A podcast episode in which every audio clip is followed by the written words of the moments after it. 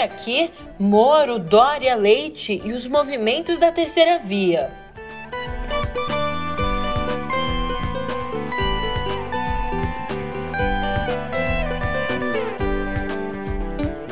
E o Ministério Público Federal vai à Justiça contra a nota do Ministério da Defesa que enaltece o golpe de 64.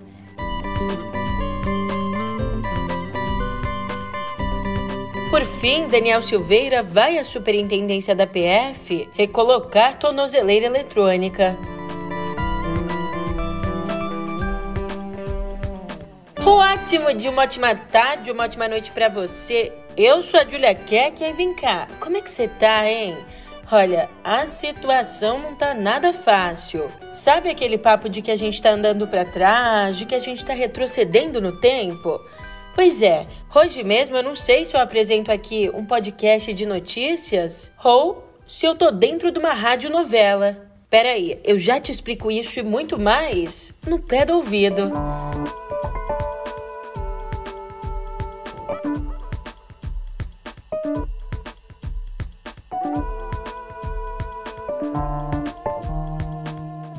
É, reviravolta é pouco para definir o dia de ontem na campanha presidencial. Olha, um plot twist atrás do outro, a quinta começou com o governador paulista João Dória fora do páreo e terminou com ele de volta à corrida e com a desistência do ex-ministro Sérgio Moro. Logo pela manhã, a Folha noticiou que Dória havia desistido de concorrer à presidência. Então, continuaria no governo paulista. Só que essa notícia caiu como uma bomba, especialmente para o vice Rodrigo Garcia, o candidato tucano ao governo. Apesar aí de Dória prometer apoiá-lo, Garcia já havia deixado claro que pretendia concorrer ocupando o Palácio dos Bandeirantes, sem ser aí contaminado pela rejeição do atual morador. E, como conta Guilherme Amado, com alerta vermelho ligado, Garcia organizou uma reunião que incluiu Dória e também incluiu o presidente nacional do PSDB, o Bruno Araújo. Então, João Dória anunciou os termos dele. Para continuar, exigia um apoio explícito do PSDB diante da ameaça representada pelo gaúcho Eduardo Leite, derrotado por Dória nas prévias. Incentivado por Garcia, Bruno Araújo divulgou uma carta dizendo que, abre aspas, as prévias serão respeitadas pelo partido. O governador tem a legenda para disputar a presidência da República e não há nem haverá qualquer contestação à legitimidade da candidatura de Dória pelo partido. Fecha aspas. Então, com a divulgação do documento, aquela história, a volta dos que não foram. O Dória desistiu da desistência e reconheceu que o movimento dele foi um vai e vem planejado para reforçar o apoio da legenda e tentar conter o movimento a favor de Leite. Já durante a tarde, Dória renunciou ao governo do estado num evento em tom de comício e cobrou o enquadramento dos que se opõem à candidatura dele um defensor das liberdades. Não há sonho viável sem a preservação do respeito próprio e da dignidade. E quero dizer a vocês: sim, sim, serei candidato à presidência da República pelo PSDB. Pelo PSDB, o nosso partido, o Partido da Social Democracia Brasileira. E juntos, ao lado de outros partidos valorosos, de políticos e de pessoas que têm respeito pela democracia, respeito pela vida e pelos cidadãos. Nós vamos vencer, vamos vencer o populismo, vamos vencer a maldade, vamos vencer a diversidade, vamos vencer a corrupção. E juntos, todos nós, vamos ter um Brasil, um novo Brasil. Viva a nossa pátria! Viva a democracia! Viva o Brasil! Apesar dos.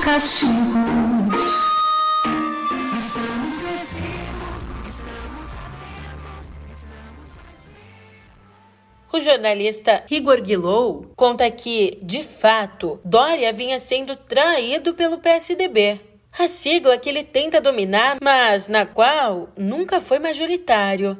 E se havia antes uma conspiração, contudo, agora ela deverá ganhar áreas de revolta aberta, implodindo os cacos que nunca se juntaram desde que o partido esborrachou-se na campanha presidencial de Alckmin ainda em 2018. Já Eliane Cantanhede afirma que, abre aspas, a quinta foi mesmo como o diabo gosta. Mas soma daqui, diminui dali. De verdade, as únicas novidades são que Moro está em busca de novos caminhos e que a redução da distância entre Bolsonaro e Lula gera uma sensação de urgência. O centro ou terceira via depende do PSDB. Mas o que é o PSDB? Quem representa o PSDB e qual será o candidato do PSDB? Ninguém sabe. Falando em Moro, estacionado já há alguns meses, ali em um dígito nas pesquisas e com alta rejeição, ontem o ex-ministro Sérgio Moro anunciou que estava trocando Podemos pela União Brasil. Além disso, ele anunciou também que abria mão, neste momento, da candidatura a presidente. Em nota, o União Brasil disse que Moro deve disputar uma vaga na Câmara por São Paulo com a expectativa de ser um dos deputados mais votados da história do país. Ainda segundo Moro, ele desistiu da disputa ao Planalto para facilitar as negociações das forças políticas de centro democrático em busca de uma candidatura presidencial única. E ó, Moro bem que tentou uma manobra para permanecer no Podemos. O jornalista Guilherme Amado apurou que Moro procurou o senador Álvaro Dias, justamente o mentor da entrada dele no partido, pedindo que este lhe cedesse a única vaga na disputa para o Senado pelo Paraná. Ainda diante da negativa, Moro até cogitou tentar se eleger senador por São Paulo, mas aliados avaliaram que não venceria José Luiz da Atena, do União Brasil, Daí, decidiu então pedir o boné, após ter recebido pelo menos 88 mil reais de salário do partido durante o período em que esteve filiado. Já o painel analisa que, abre aspas, auxiliares diretos de Bolsonaro se animaram com a desistência de Moro. O ministro Palaciano acredita que a saída de Moro cria condições para Bolsonaro ultrapassar o ex-presidente Lula ainda no primeiro turno. Segundo a avaliação desse auxiliar do presidente, caso Moro opte por concorrer à Câmara, seria natural que os votos dele à presidência migrassem para Bolsonaro. Você ainda não está entendendo bulhufas dessa movimentação da terceira via? Então escuta só. Olá, eu sou Pedro Dória. O dia começou com o ex-governador paulista João Dória fora da corrida para o Planalto e o ex-juiz Sérgio Moro dentro. E terminou com Dória dentro e Moro fora. Se você está confuso, não está sozinho, tá?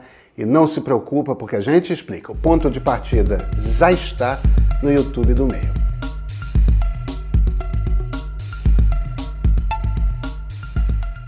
É isso aí.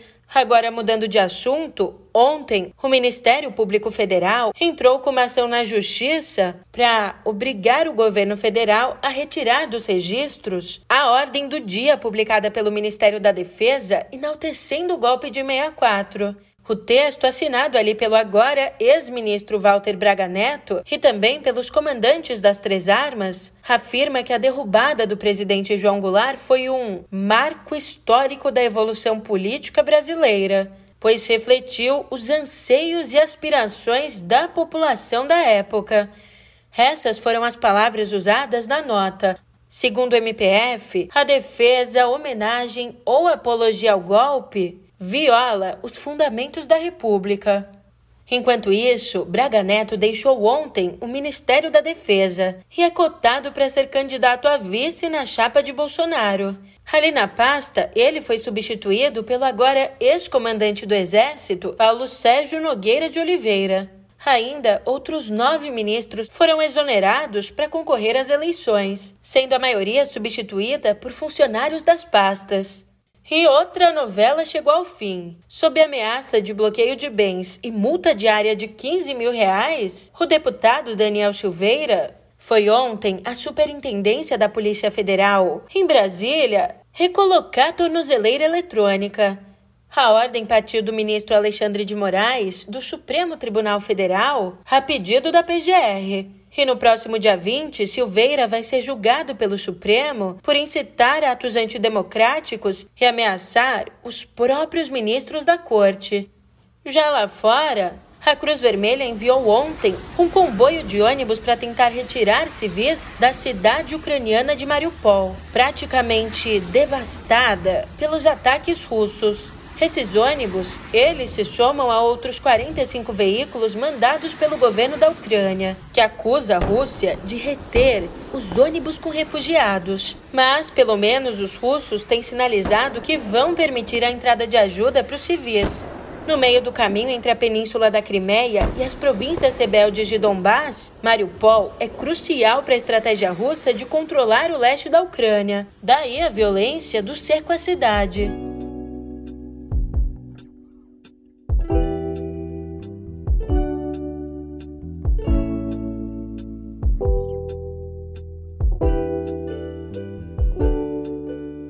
Que sextou, abre o bloco de notas ou pega o bom e velho caderninho para anotar as nossas dicas culturais. Hoje, o trompetista venezuelano Pátio Flores interpreta com a USESP dois concertos escritos por compositores separados por quase três séculos. Um escrito pelo tcheco Jan Neruda e o outro escrito pelo porto-riquenho Roberto Sierra. Também hoje estreia o espetáculo digital Infinitivo, que combina as referências literárias de Fernando Pessoa, Clarice Lispector e Albert Camus com a linguagem de videoarte através da indelicada companhia teatral de Goiânia. Ainda ao longo de todo o mês, o Sesc TV exibe uma programação especial para o Abril Indígena, começando com as sessões do Cine Curumim, Festival Internacional de Cinema Indígena, que abre amanhã às 10 horas da noite com o documentário Educação Escolar Indígena.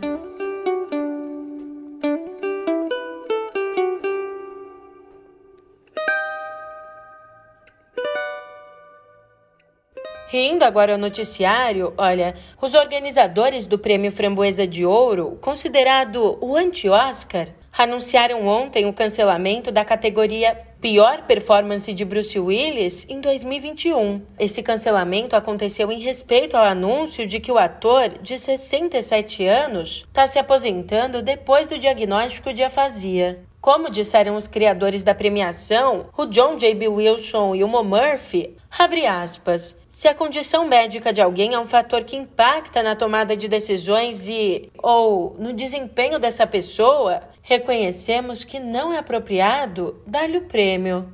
Para você entender essa categoria, no ano passado, ao estrelar cinco filmes considerados muito ruins, Bruce Willis havia ganhado uma categoria só para si no Framboesa, que é a premiação que, no extremo oposto do Oscar, elege os piores do cinema. E escuta essa: a estrela adolescente Olivia Rodrigo, no auge dos seus 19 anos, tem grandes chances de sair da cerimônia de entrega dos Grammy como a terceira artista da história a ganhar as quatro categorias mais importantes. Got my driver's license last week, just like we always talked about. Cause you were so excited for me to finally drive up to your house. But today I drove through the suburbs crying cause you weren't Com o disco Sour e o single Drive's License, ela concorre a melhor artista revelação, álbum do ano, gravação do ano e canção do ano. Olha, até hoje esse feito só foi alcançado por Christopher Cross em 1981, com o álbum e o single Selling, e também por Billie Eilish em 2020, com o single Bad Guy e o álbum When We All Fall Asleep, Where Do We Go? E te dando a letra aqui, até pode existir uma disputa na categoria Álbum do Ano, mas a cantora é tida como barbada nas outras três. Pra te lembrar, a entrega dos Grammy acontece no domingo.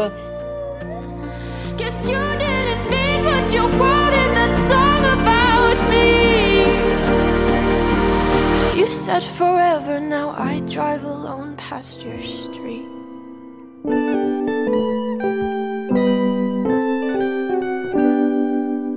Aqui Viver, a Justiça Federal do Acre concedeu uma liminar a uma ação do MPF, suspendendo uma portaria da Secretaria Estadual de Cultura que proibia a utilização da chamada linguagem neutra em projetos financiados com recursos da Lei Rouanet. o uso desse linguajar, que muda, por exemplo, a palavra amigos ou amigas para amigues, ou a palavra todas e todos para todes, Bom, esse tipo de linguajar busca incluir pessoas transexuais, travestis, não binárias ou intersexuais. Embora essa liminar tenha sido concedida no Acre, ela vale para todo o país. E uma equipe de quase 100 cientistas do consórcio Telomere to Telomere anunciou um feito notável: o sequenciamento completo do genoma humano. Foram quase 20 anos desde que, em 2003, foram sequenciados 92% dos nossos genes, mas os 8% restantes se mostraram um enorme desafio devido tamanha complexidade. Então, a conclusão do trabalho simplesmente acrescentou 400 milhões de letras ao DNA previamente sequenciado, o valor então de um cromossomo inteiro. Evan Eichler, líder da pesquisa, disse que esses novos sequenciados, abre aspas, contêm genes de resposta imune que nos ajudam a nos adaptar e sobreviver a infecções, pragas e vírus. E agora, presta atenção nessa. O Pierre ainda nem nasceu e já é motivo de ação na justiça. É, a mãe dele, a Regiane Gabarra, vive ali uma relação estável a três com o Marcel Mira e com a Priscila Machado. Pois bem, mas por que ação? Eles querem que os três nomes constem da certidão de nascimento do menino. E ó que os três não são os únicos nessa situação. A lei brasileira e os tribunais superiores ainda não reconhecem as relações poliamorosas como famílias. E a medida que antes permitia o reconhecimento de maternidade ou paternidade socioafetiva foi revogada, o que levou essas pessoas aos tribunais. Como diz o bombeiro Douglas Queiroz, que integra um outro trisal prestes a ter filho, abre aspas, o Estado tem que se adequar às pessoas, não as pessoas ao Estado. Queremos criar os nossos filhos com dignidade. E agora eu peço uma licencinha para fazer um espaço de correção. Ontem, na notícia sobre vulcões de gelo terem sido identificados em Plutão, para ver se você estava prestando atenção, brincadeira, eu que me enrolei mesmo. Bom, nessa notícia eu acabei trocando a frase em termos astronômicos por em termos astrológicos. Então, fica aqui a errata para reforçar que a nossa relação de transparência, de confiança.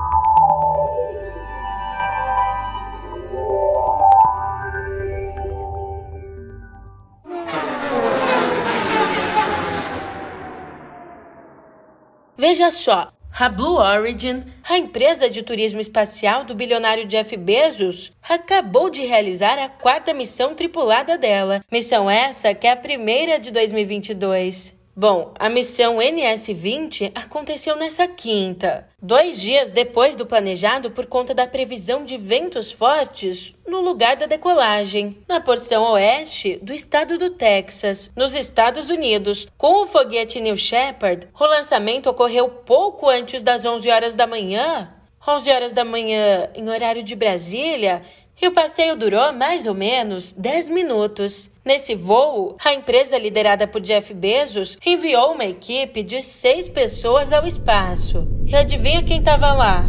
Eu que não. Brincadeira, mas olha, as seis pessoas são um executivo de empresas em recuperação, uma fundadora de uma organização com foco em educação infantil, a presidente de uma companhia imobiliária, o arquiteto-chefe da Blue Origin, além de um professor da Universidade da Carolina do Norte e o presidente da Commercial Space Technologies. Essas seis pessoas puderam aproveitar de 3 a 4 minutos fora da atmosfera, logo acima da linha de Kármán. A linha que é considerada o limite do espaço reconhecido internacionalmente, ou seja, que delimita a partir de qual ponto é o espaço. E hoje também tem novidade por aqui. Um novo recurso do Instagram permite enviar trechos de músicas por direct. Com essa novidade lançada ontem, vai ser possível copiar o link de uma música em serviços de streaming e então compartilhar um trecho de 30 segundos dessa música. Bom, até o momento, o recurso funciona integrado à Apple Music e à Amazon Music. Já a integração com o Spotify deve acontecer em breve. E a E3, a maior feira de games do mundo, teve a edição desse ano cancelada. Sinto muito se você é gamer, Olha, a E3 presencial já tinha sido cancelada por conta da pandemia, então ia acontecer de forma virtual. Mas ontem, a organização do evento confirmou que não haverá E3 em nenhum formato, nem digital, nem presencial, muito menos híbrido. Já o retorno da feira de games deve acontecer no ano que vem, em formato presencial e online. E mais uma notícia? Primeiro de abril, que mais uma notícia que nada. Por hora, por hora, você já sabe. Sextou! Eu tô indo nessa, mas eu te encontro aqui na segunda, hein? Até lá!